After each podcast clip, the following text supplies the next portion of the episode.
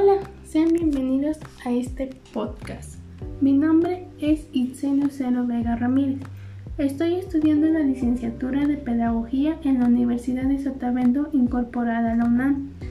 En este podcast estaremos situándonos un poco en el tema de la educación. Vamos a hablar acerca de uno de los organismos internacionales. Así es, yo les hablaré acerca de la Organización de Cooperación y Desarrollo Económico, mejor conocida como la OCDE. Les mencionaré cómo fue que surgió, es decir, su historia, sus características, los objetivos y sus propósitos generales que tiene este organismo. Bien, comencemos. Empecemos por su historia. La Organización Europea de Cooperación Económica, OEC, se estableció en 1948 para administrar el Plan Marshall, financiado por Estados Unidos para reconstruir un continente devastado por la guerra. Al concienciar a los gobiernos europeos de la interdependencia de sus economías, la OES allanó el camino para una era de cooperación que iba a cambiar la cara del continente. Con el transcurso del tiempo, la Organización para la Cooperación y Desarrollo Económico, OCDE, nació oficialmente el 30 de septiembre de 1961, cuando entró en vigor el convenio. De los 35 países miembros de la OCDE de todo el mundo, estos consultan regularmente para identificar, discutir, analizar y promover políticas para abordarlas. Ahora vayámonos con sus características. Es un organismo internacional. Los miembros de la OCDE pueden aumentar o disminuir. No solo se centra en temas económicos, también en temas sociales y gubernamentales Está compuesta por 14 departamentos o áreas de trabajo y actualmente está formada por 36 países miembros y tiene 5 socios clave. Sigamos con sus objetivos. Lograr la máxima expansión posible de la economía y del empleo y aumentar el nivel de vida en los países miembros, manteniendo la estabilidad financiera y contribuyendo así al desarrollo de la economía mundial contribuir a una sana expansión económica de los países miembros y en los países no miembros en vías de desarrollo, y contribuir a la expansión del comercio mundial sobre una base multilateral y no discriminatoria, conforme a las obligaciones internacionales.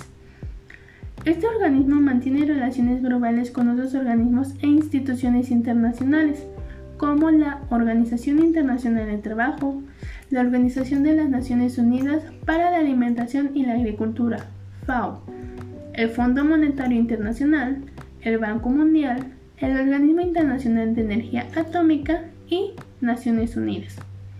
Posteriormente, para darle finalización a este tema, mencionaré sus propósitos generales. Restaurar la confianza en los mercados y las instituciones que los hacen funcionar.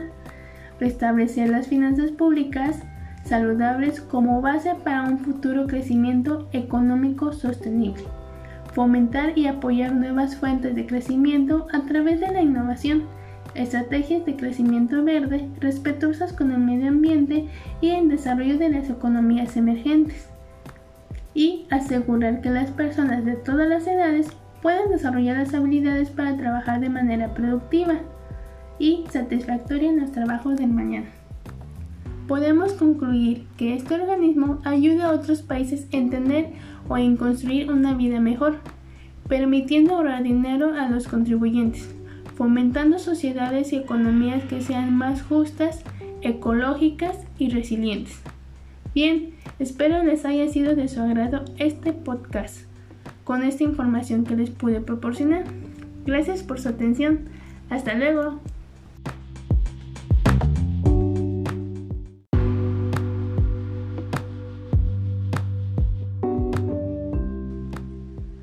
Hola, sean bienvenidos a este podcast. Mi nombre es Itzel Lucero Vega Ramírez.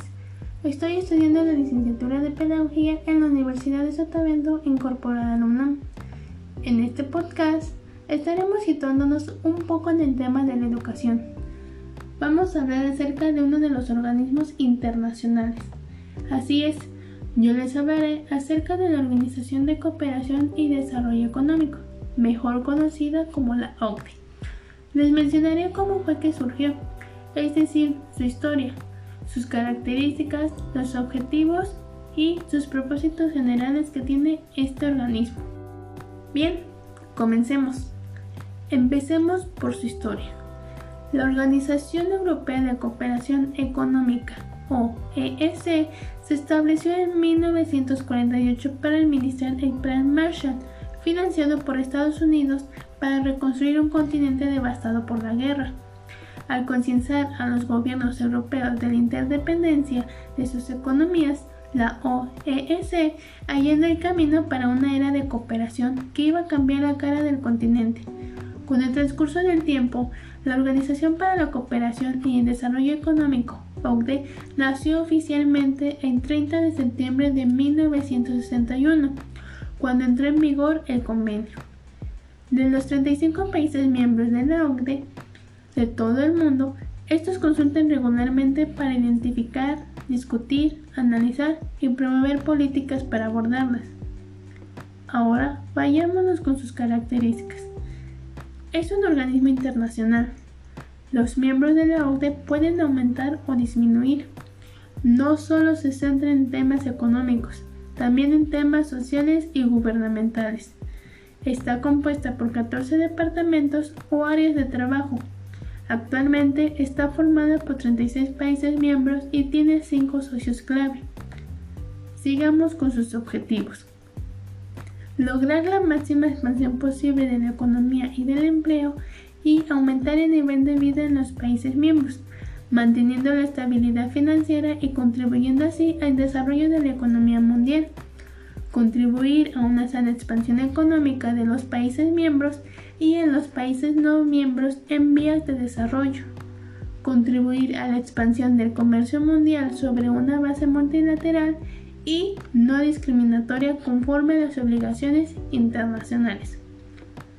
Este organismo mantiene relaciones globales con otros organismos e instituciones internacionales, como la Organización Internacional del Trabajo, la Organización de las Naciones Unidas para Alimentación y la Agricultura, FAO, el Fondo Monetario Internacional, el Banco Mundial, el Organismo Internacional de Energía Atómica y Naciones Unidas.